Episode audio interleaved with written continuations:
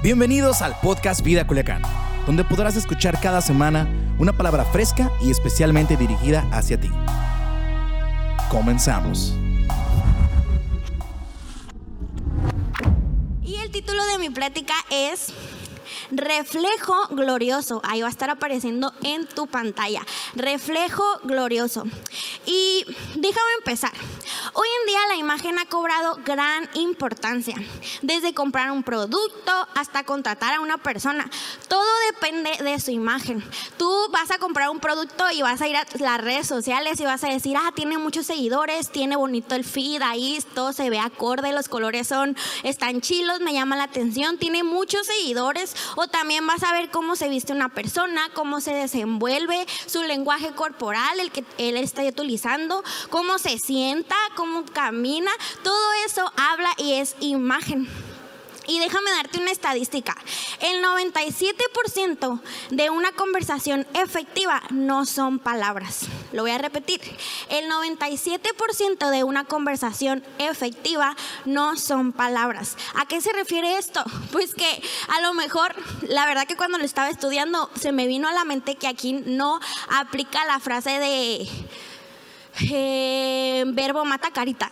Aquí no aplica. El verbo no nos sirve de mucho para dar una buena imagen. Nuestra imagen en total, si tú estás conversando con alguien, realmente lo más importante es tu imagen, cómo estás moviendo los brazos, si tienes la ceja derecha o cómo te estás desenvolviendo en esa plática, más que en la información que está diciendo.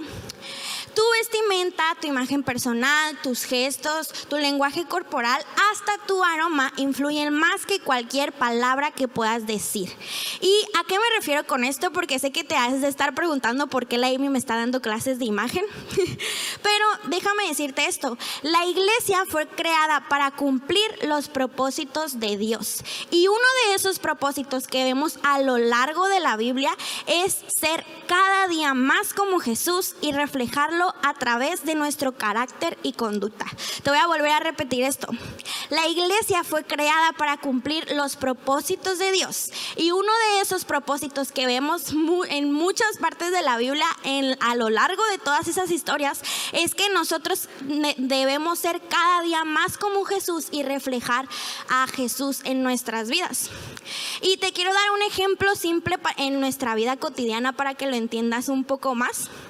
Eh, cuando algunas empresas, algunas empresas mandan a representantes a, no sé, hablar acerca de algo, a pedir algo, todo eso, ellos le piden a esas personas que son sus representantes de la marca, de la empresa, ciertas etiquetas, protocolos y estándares que ellos deben de cumplir, porque ellos se preocupan acerca de eso, porque ha de cuenta que ellos son la, ima o sea, la imagen de la empresa, son la carta de presentación de la empresa, y cuando van y conocen a alguien nuevo y dicen, ah, yo soy de la empresa fulanito, la, lo más importante es la imagen que se está creando de él, ya sea a lo mejor su aspecto físico, muchos exigen que haya una vestimenta correcta, que te peines, que te maquilles bien, pero no exagerado y cosas así, porque para ellos es súper importante porque esa es la carta de presentación de la empresa.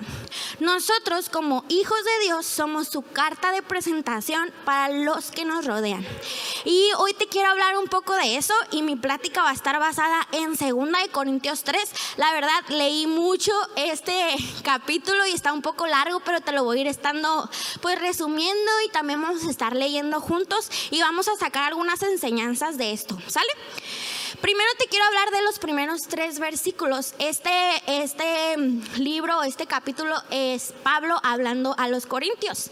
Y les estaba diciendo, empieza así con estas preguntas. Otra vez comenzamos a elogiarnos a nosotros mismos. ¿Acaso somos como otros que necesitan llevarles cartas de recomendación?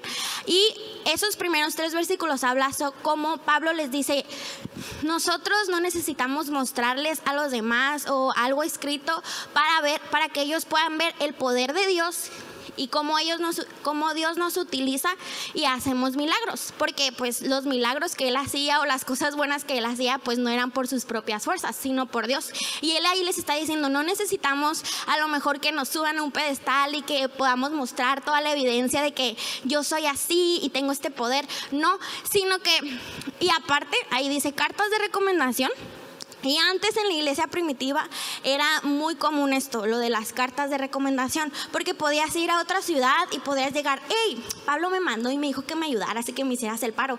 Pues no, ellos no tenían cómo, cómo comprobarlo, cómo comprobar que sí él era bueno, que sí él era, no sé, fue y le hablaron de Pablo que era milagroso, pero él no tenían cómo comprobarlo y por eso existían las cartas de recomendación.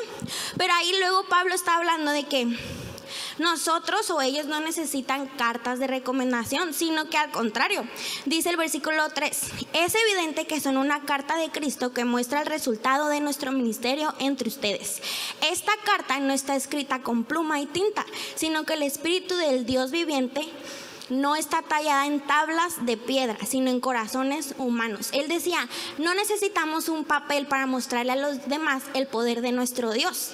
Lo que necesitamos es la evidencia de sus vidas y sus vidas cambiadas. ¿Sí? ¿Me explico?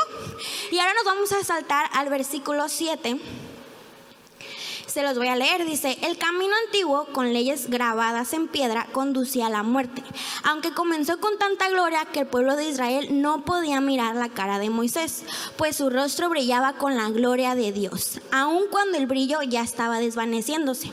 ¿No deberíamos esperar mayor gloria dentro del nuevo camino, ahora que el Espíritu Santo da vida? Si el antiguo camino que trae condenación era glorioso, ¿cuánto más glorioso es el nuevo camino que nos hace justos ante Dios? De hecho, aquella primera gloria no era para nada gloriosa comparado con la gloria sobreabundante del nuevo camino.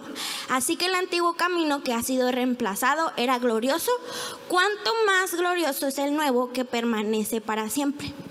Cuando Pablo habla del antiguo camino o en otras versiones habla como antiguo pacto, se refiere a cuando Moisés, a ver si recuerdan esa historia que está en Éxodo, eh, subió al monte Sinaí y pues él subió, acuérdense que tuvo un encuentro con Dios para que le diera las piedras de los mandamientos. Y eh, cuando él subió eh, dicen que la, pues el monte estaba rodeado de humo, había terremotos, relámpagos, truenos, tocaban la trompeta y estaba la voz de Dios. O sea, imagínense el pueblo allá abajo y veía allá arriba y estaba se veía un escándalo ahí, o sea, relámpagos y Moisés estaba ahí.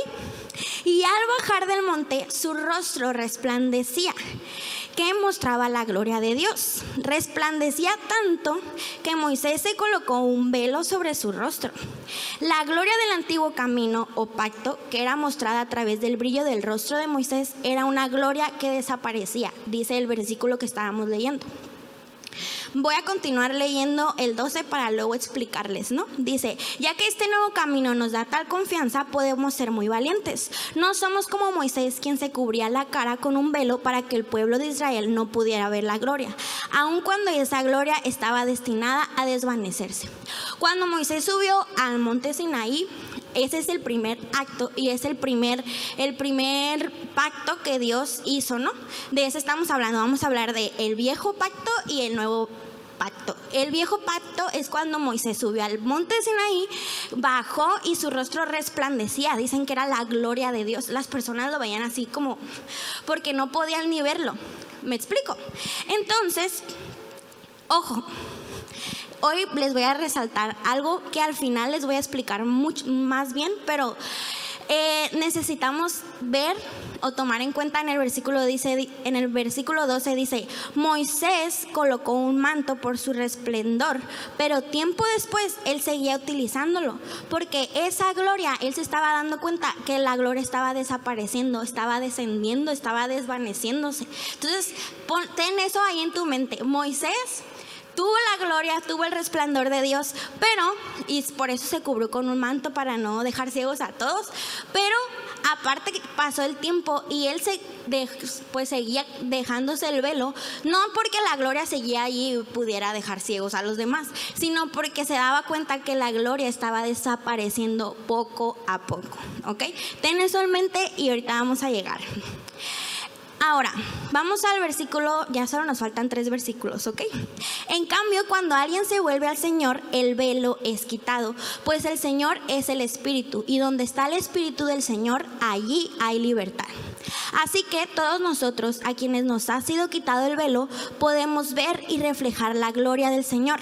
El Señor, quien es el Espíritu, nos hace más y más parecidos a Él a medida que somos transformados a su gloriosa imagen. El antiguo pacto se trataba, Moisés tuvo su rostro resplandeciente, pero esa gloria no era tan importante o tan trascendente como la, como la del nuevo pacto. Tanto así que pues Moisés empezó sí, a quedarse sin resplandor, ¿no? Y luego viene el nuevo resplandor, ¿no? Que ahorita les voy a, hablar de eso. Pero déjame combinar todo lo que te he dicho para que me entiendas un poco más. Le puse a mi plática reflejo, ¿cómo? Reflejo glorioso. Si se acuerdan de eso, reflejo glorioso. Porque, porque nosotros somos la carta de presentación de Dios. Cuando vamos por la vida, la gente pues normalmente se nota cuando somos cristianos o se debe de notar cuando somos cristianos o nosotros levantamos bien en alto que somos cristianos.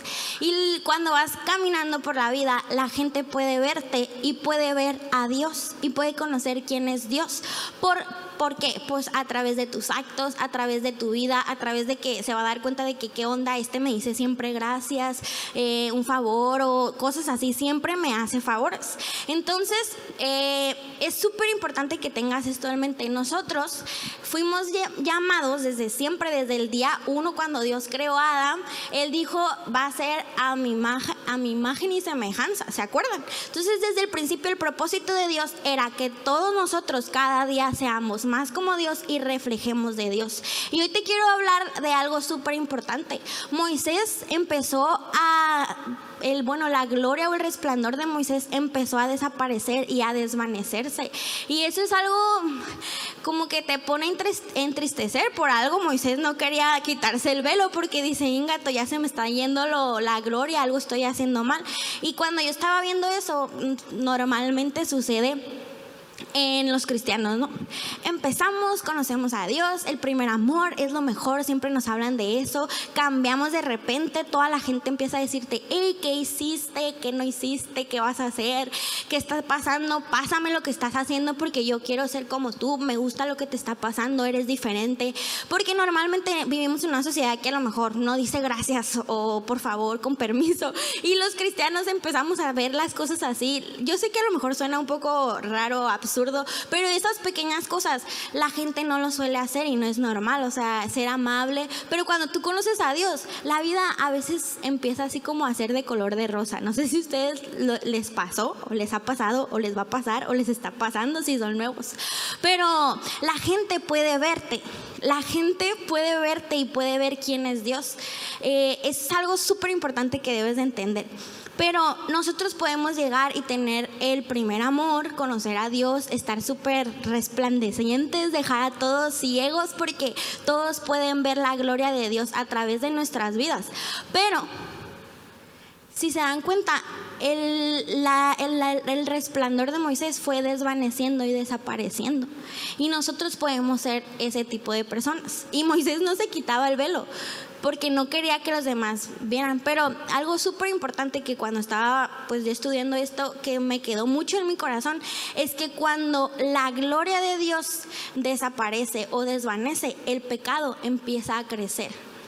Yo sé que eso es algo poderoso, pero cuando nos empezamos a, a pues alejar de Dios, a buscar a Dios y cosas así, se nos pasa el primer amor como lo hablan por ahí nuestro resplandor empieza a desvanecer, a disminuir y el pecado empieza a crecer. Porque Satanás es muy inteligente, recuerden, y va a entrar a nuestra vida de una y otra forma si nosotros no estamos resplandeciendo o en, conexión con Dios, ¿no?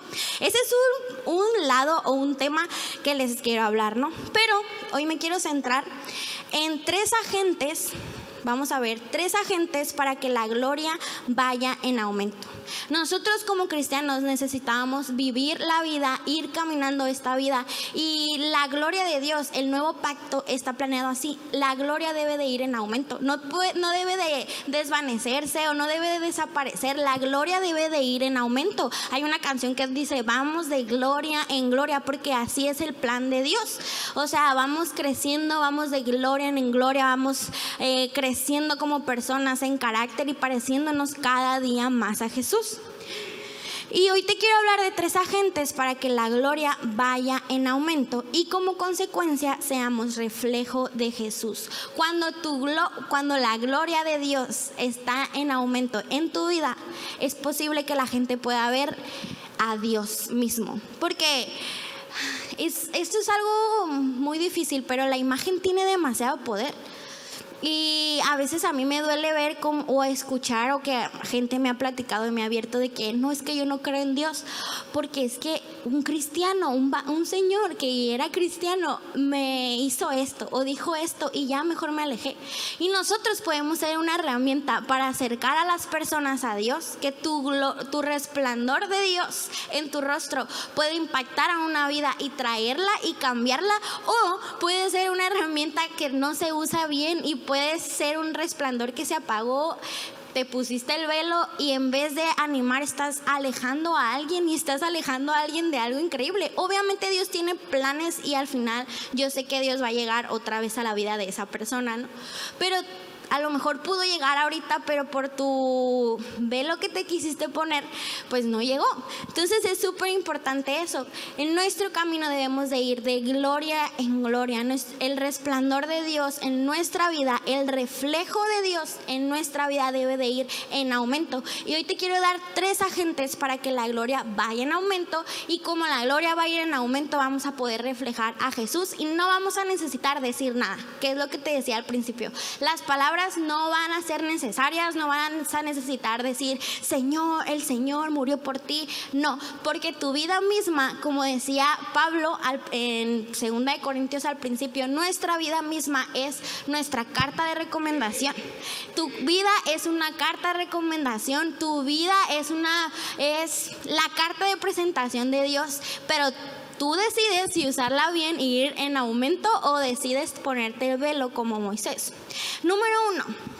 El primer agente para que nuestra gloria vaya en aumento y debe ser uno de los primeros en que esté en nuestra vida es el Espíritu Santo.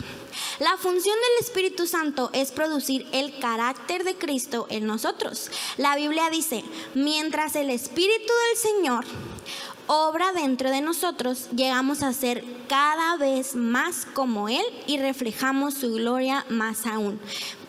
Chécate lo que dice, mientras el Espíritu del Señor, Espíritu en mayúscula, hablando o refiriéndose al Espíritu Santo, mientras el Espíritu del Señor obra dentro de nosotros, mediante Él es como nosotros vamos a ser cada día más como Él o vamos a reflejar pues su gloria. ¿ok? Es por medio del Espíritu que podemos ser más como Jesús. Es necesario dejar que Él tome el control de nuestras vidas, porque cuando el Espíritu Santo tiene el control de nuestras vidas, todo sale mejor, ¿no? Pero nosotros, para nosotros ir eh, reflejando o tener el resplendor de Dios en aumento, la gloria que cada día pueda crecer, es Espíritu Santo, ven y tú guíame, porque es a través del Espíritu como nosotros vamos a poder cada día parecernos más a, Jesús y cada día reflejar eso a los demás. Y te quiero leer lo que dice Gálatas 5 del 16 al 23. Te, me voy a saltar algunas cositas también porque está un poco largo, pero es sobre el fruto del Espíritu. Nosotros hemos hablado o has escuchado esa plática. Y me impactó mucho lo que dicen los primeros versículos y déjame leerte, los dice. Por eso les digo, dejen que el Espíritu Santo los guíe en la vida. Dice, dejen que el Espíritu Santo los guíe en la vida. Entonces no se dejarán llevar por los impulsos de la naturaleza pecaminosa.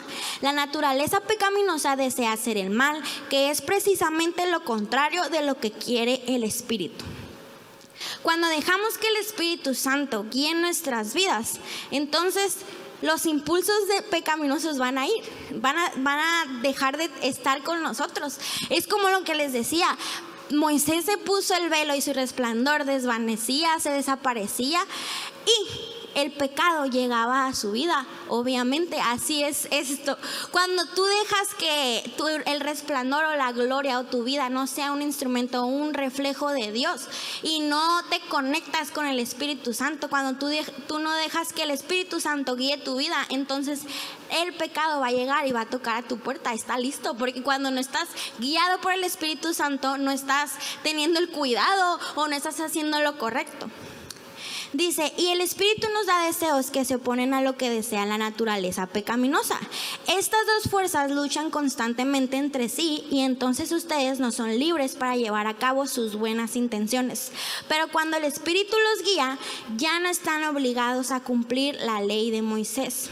Cuando ustedes siguen los deseos de la naturaleza pecaminosa, y ahí en esos versículos habla de los resultados de que cuando no eres guiado por el Espíritu Santo, lo puedes leer es el versículo 19 y parte del 21, pero me voy a brincar a la segunda parte del versículo 21. Dice, permítanme repetirles lo que les dije antes. Cualquiera que lleve esa clase de vida no heredará el reino de Dios. En cambio, ahora sí, el versículo más conocido, la clase de fruto que el Espíritu Santo produce en nuestra vida es amor, alegría, paz, paciencia, gentileza, bondad, fidelidad, humildad, control propio. No existen leyes contra esas cosas. El fruto del Espíritu, si se dan cuenta, son puros rasgos de carácter de Jesús. ¿Y a qué fuimos llamados nosotros a hacer? Pues cada día más como Jesús, cada día tener carácter más parecido a Jesús. Cuando tú dejas que el Espíritu Santo guíe tu vida, entonces como consecuencia vas a tener en tu vida el carácter de Jesús, porque el fruto de que tú dejes que el Espíritu guíe tu vida son estos frutos, amor, gozo, paz, paciencia, bondad, lo que todos nos sabemos. Y estos son rasgos de, rasgos de carácter de Jesús. Y a eso fuimos llamados, a ser un reflejo de Dios. Y cuando nosotros dejamos que el Espíritu Santo guíe nuestra vida, entonces nosotros vamos a ver esos frutos en nuestra vida. Cuando tú dices, ah, Espíritu Santo, ven, guíame, entonces vas a poder amar al vecino que a lo mejor, no sé, pintó tu pared, pintó tu carro, o sea, pintó su, no sé si les ha pasado eso, que el vecino no pinta su carro y le cae al tu carro. Entonces queda todo manchado tu carro y tú dices, Dios bendiga a este vecino. Pero como tú vas a dejar que el, que el Espíritu Santo guíe tu vida, vas a tener amor, vas a tener paz y vas a decir, bueno, luego se va a arreglar. Porque eso es lo que el Espíritu Santo produce en nosotros. El Espíritu Santo hace que el carácter de Dios sea un fruto en nuestras vidas. ¿Ok? Sí, pongan ahí abajito en, en, los comentarios, sí, es cierto. Y vámonos con el punto número dos. El punto número dos o el agente que necesitamos para que nuestra gloria vaya en aumento es la palabra de Dios. Y a lo mejor se te van a hacer un poco básicos estos agentes que te estoy dando, pero se nos olvida mucho en nuestra vida cristiana y aplicarlos. Pero una de las, una de las que más, la verdad, más quiero es la palabra de Dios. Y también la que más se me dificulta, la verdad. Y dice que no hay mejor manera de parecernos más a Jesús que conociendo todo acerca de Él. No hay mejor manera que te parezcas a una persona. O sea, tú no puedes decir, ah, me voy a parecer a esa persona si no la conoces. ¿Estás de acuerdo? No puedes decir, ah, voy a ser más como Él porque si no la conoces, ¿cómo vas a saber quién es o qué hace o qué es o qué es lo que él hace en la vida o cómo es su carácter, cómo es su forma de ser? Tú necesitas conocer a Jesús y la manera más fácil y que Dios nos pone así en charola es leyendo la palabra de Dios. La palabra de Dios es diferente a cualquier otra palabra. Eh, la palabra de Dios es vida, es viva, está viva. Cuando Dios habla, las cosas cambian. Todo alrededor de ti, toda la creación existe porque Dios lo dijo. Él habló y todo existió. Sin su palabra no estuviéramos vivos. Wow, sin su palabra no estuviéramos vivos. Y no podemos vivir sin la palabra. La palabra es, haz de cuenta en tu vida diaria, la comida. No puedes vivir sin comida, pues.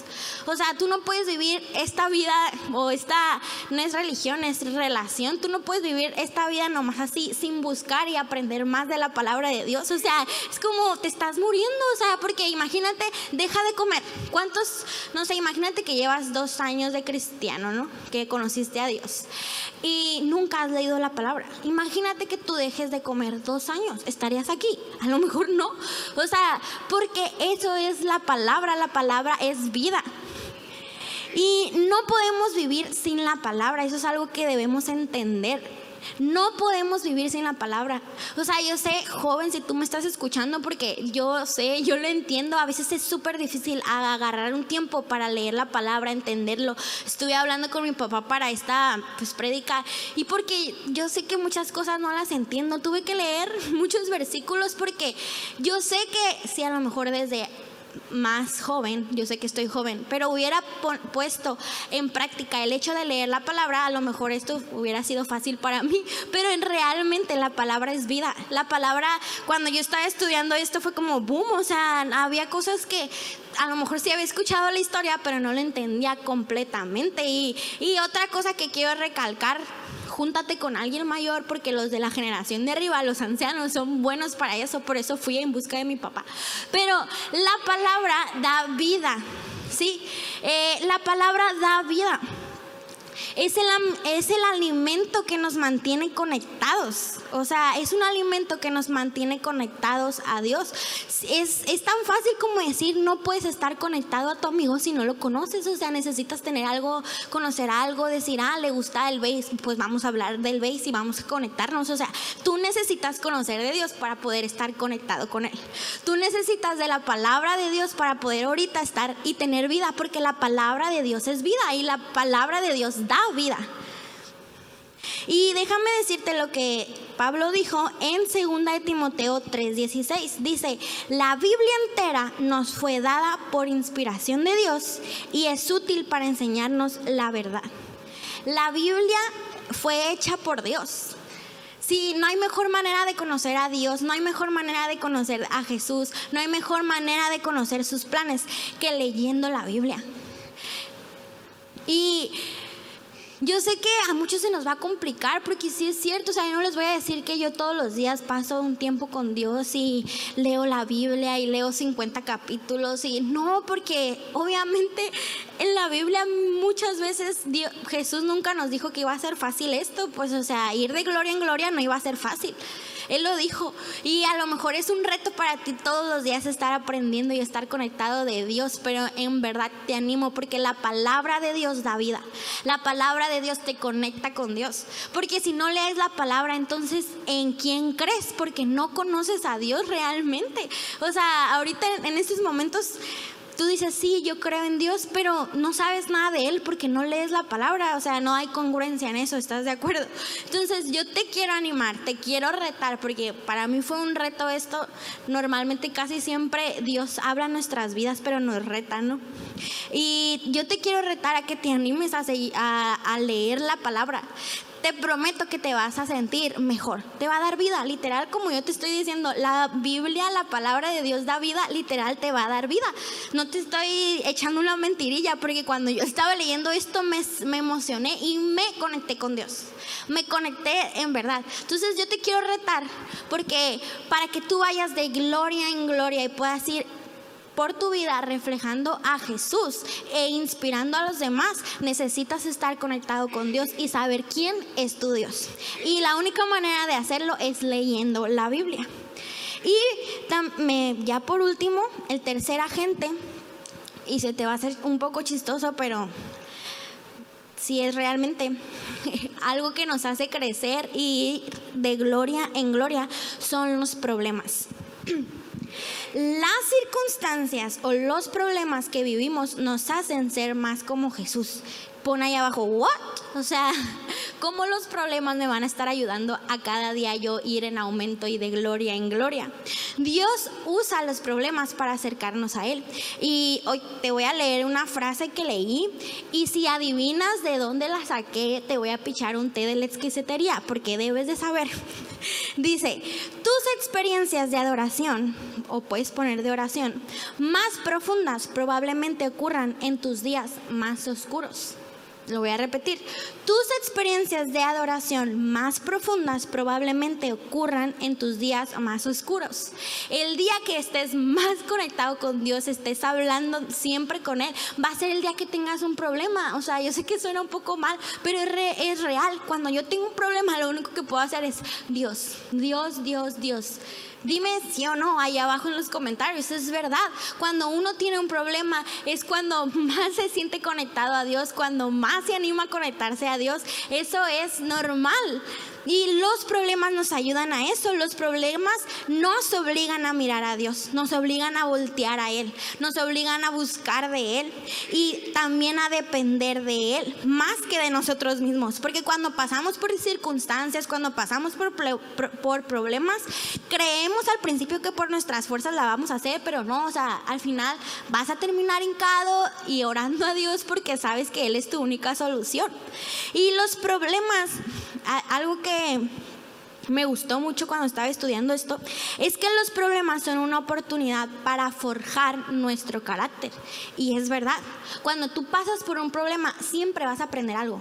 Nunca va a haber una vez, o a menos que seas, no sé, ciego o se te fue el avión esa vez, pero siempre que pasamos por un problema o una circunstancia, eh, aprendemos algo y algo en nuestro carácter cambia, algo de nuestro carácter mejora porque dices, bueno, hice esto y por consecuencia pues me salió esto mal. Entonces como hice esto, entonces ya no lo voy a volver a hacer. Y tu carácter se refuerza y cambia y es más como Jesús. En Romanos 5 dice, sabemos que el sufrimiento produce perseverancia y la perseverancia entereza de carácter. O sea, el sufrimiento produce perseverancia y la perseverancia nos da carácter. En medio del sufrimiento nuestro carácter puede ser perfeccionado y puede hacerse más como Jesús. O sea, suena una locura, pero así es esto. En nuestro sufrimiento, en nuestros problemas, nos unimos más a Dios, clamamos y en nuestros, a lo mejor nuestros problemas más oscuros, en nuestros días más oscuros, el hecho de que tú te hinques y digas, la verdad no puedo, o sea, Dios, ayúdame, te une a Dios y forja tu carácter. Siempre Dios nos dice y nos muestra en la Biblia que los problemas y las circunstancias nos ayudan a mejorar como personas, a parecernos más como Jesús. Y algo también que me impactó es que las circunstancias son temporales, pero tu carácter durará para siempre. Eso es muy cierto. Las circunstancias son temporales. Vas a ¿Cuántos problemas no hemos tenido? ¿Cuántas circunstancias no, no, no más no? ¿Cuántas veces hemos bailado con la más fea? Muchas y son temporales, o sea, un mes te puede durar un problema, di tú máximo un año, pero es temporal porque vas a salir de esa y vas a entrar a otra, pero el carácter y lo que aprendiste en esa prueba es lo que va a durar para siempre y lo que aprendes es un carácter de Dios, siempre. Y ya para terminar, eh, ¿por qué te estoy hablando de esto? Porque es, es muy fácil vivir la vida, decir soy cristiano, soy cristiano, pero no tener la imagen de un cristiano. Como yo les decía, aquí la frase de verbo mata carita no, no le queda, o sea, no aplica. y vamos a vivir puedes vivir la vida así, o sea, de, tal manera que dices soy cristiano, pero tus acciones y tu vida no reflejan y qué mala carta de presentación es esa para Dios. Está bien, tú quedas tú puedes quedar mal con la gente, puedes quedar mal, tu imagen que sea destruida, esté sucia, pero Dios, estás manchando la imagen de Dios. Y al final de cuentas, eh, uno de los propósitos que vemos siempre, o sea, yo creo que en muchas de las historias está este propósito, es ser cada día más como Jesús, reflejar a Jesús en todas nuestras áreas. No hay mejor manera de que tú le hables a tu compañero de trabajo, a tu compañero de escuela, que con tus acciones. Porque en verdad vivimos en un mundo muy loco. O sea, hay gente que no dice gracias, hay gente que te va a hacer cara de fuchi. Yo he visto cómo la gente cambia cuando tú llegas y le dices, hola, buenos días, con una sonrisa. Y si tú fuiste voluntario aquí en nuestra casa, tú también te diste cuenta de eso.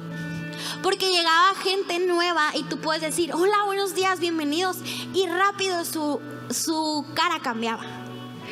Porque nuestra imagen que damos a los demás acerca de Dios es lo que más habla. O sea, no, importa que le digas, oye, Jesús murió por ti. No importa si tu vida es un reflejo de Dios, un reflejo glorioso que va de gloria en gloria. No es un reflejo que se queda ahí parado, aprendiste algo y así. No, o sea, es algo que vamos aprendiendo, mejorando. Porque sí, siempre hemos visto, o sea, siempre eh, estudiamos eso en la Biblia.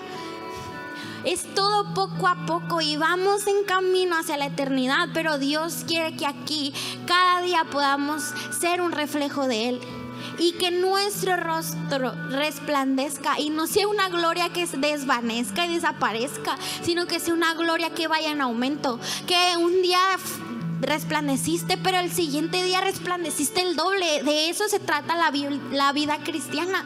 No te puedes estancar en ya conocí a Dios, ya acepté, ya lo acepté y ya. No, se trata de ir avanzando, de ir en aumento, de ir mostrando. Y hoy quise combinar, les dije dos temas que amo, la imagen, porque si no sabes, si eres nuevo, yo ya estoy en mi último año de universidad en diseño de imagen y Dios, la iglesia, porque toda mi vida he estado aquí, pero es súper importante, nosotros somos la carta de presentación de Dios, examínate, examínate y di, ah, si le creería, si me creería, o sea, si yo fuera otra persona y me estuviera viendo, si me creería, si reflejaría a Dios, si reflejaría a Jesús. Y si, si reflejo, y yo sé que a lo mejor ahorita dices, ay, pero ahorita estamos en línea, ¿cómo vamos a reflejar a Dios? Hay muchas formas de hacerlo. Y con eso de que estamos en línea, he visto como muchos de nosotros por agarrar cura compartimos cosas que no bendicen. y eso habla de nosotros. Y eso habla del Dios a quien adoras. Porque la gente dice, ay, este men está diciendo que es cristiano, pero qué onda con este meme que subió que dice una grosería, o sea, entonces es igual que yo, hay que seguirle para adelante. O es igual que todos los cristianos, porque así dicen muchas personas, ah, eres cristiano, ah, ok, y ya, o sea, pero tú decides si tu vida impacta. Si tu vida es una herramienta, si tú eres una herramienta utilizada por Dios para impactar vidas o para alejar vidas de Dios, tú lo decides. Tú decides ser un reflejo glorioso de Jesús o no ser nada. Quedarte ahí donde estás. Ponerte el velo y seguir escondido. Tú lo decides y pues hoy quise hablarte de esto porque es un tema muy importante. El 97%, yo les decía, el 97% de una conversación que tú tienes con alguien, la información que le dijiste, el mensaje no importó sino la forma, sino la imagen, la manera en la que tú se lo dijiste, si tenías una sonrisa, si tu vida habla en verdad, tu vida habla, tu vida misma. Pablo decía, no necesitamos una carta de recomendación, no necesito llegar con alguien y decirle, mira, aquí está este papel, ya escribí aquí todo lo que yo he hecho, gracias a Dios, Él me ha dado el poder para hacer esto. O sea, Pablo eso estaba diciendo, yo no necesito presumir o sea, mis mejores cosas, mis logros en el Evangelio, sino que las vidas que han sido transformadas a través, pues es mediante Dios, a través la vida, de la vida de Él. Esas son mis cartas de recomendación. No hay mejor manera. No hay mejor manera. Necesitas examinarte, necesitamos examinarnos. Realmente soy una imagen de Dios que refleja su resplandor glorioso o no. Porque qué triste es vivir la vida nada más siendo un cristiano más que viene a sentarse, que prende su televisión. Pero qué increíble es poder ser una herramienta que puede impactar a otras personas. Qué increíble es que Dios a través de nosotros haga milagros.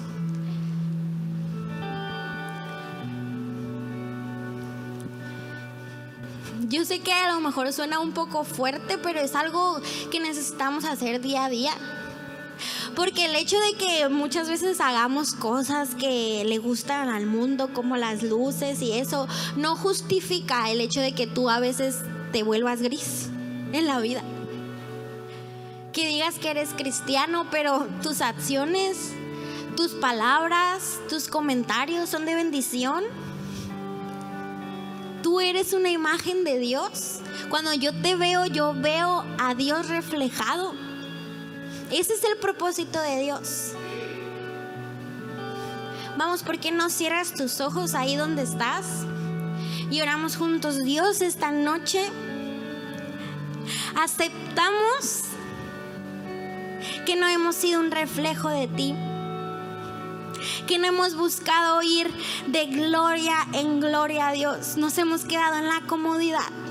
Pero hoy queremos ser imagen, una imagen que pueda representarte Dios, una buena imagen que tenga éxito, que a través de nuestra vida gente pueda conocerte, porque la gente sabemos que no va a ir a leer la Biblia para conocerte, pero si ve nuestra vida puede conocer tu gran amor, Dios. Perdónanos, porque a veces nos da flojera pues, leer la Biblia, porque a veces no dejamos que el Espíritu Santo guíe nuestras vidas, o porque muchas veces vemos los problemas como algo más, o Dios ya se pasó de lanza, o porque a mí. Perdónanos porque sabemos que todas estas cosas nos hacen ser cada día más como tú. Te pedimos Dios que nos habilites, que nos permitas ser cada día más como tú. Nunca dijiste que sería fácil, pero nunca dijiste que sería imposible. Permítenos ser un reflejo de ti, Dios, que la gente nos vea y diga, ¡ay! Él tiene algo diferente. ¡Wow! Entonces Dios sí existe. Permítenos cada día ser más como Jesús, Dios. Más como tú.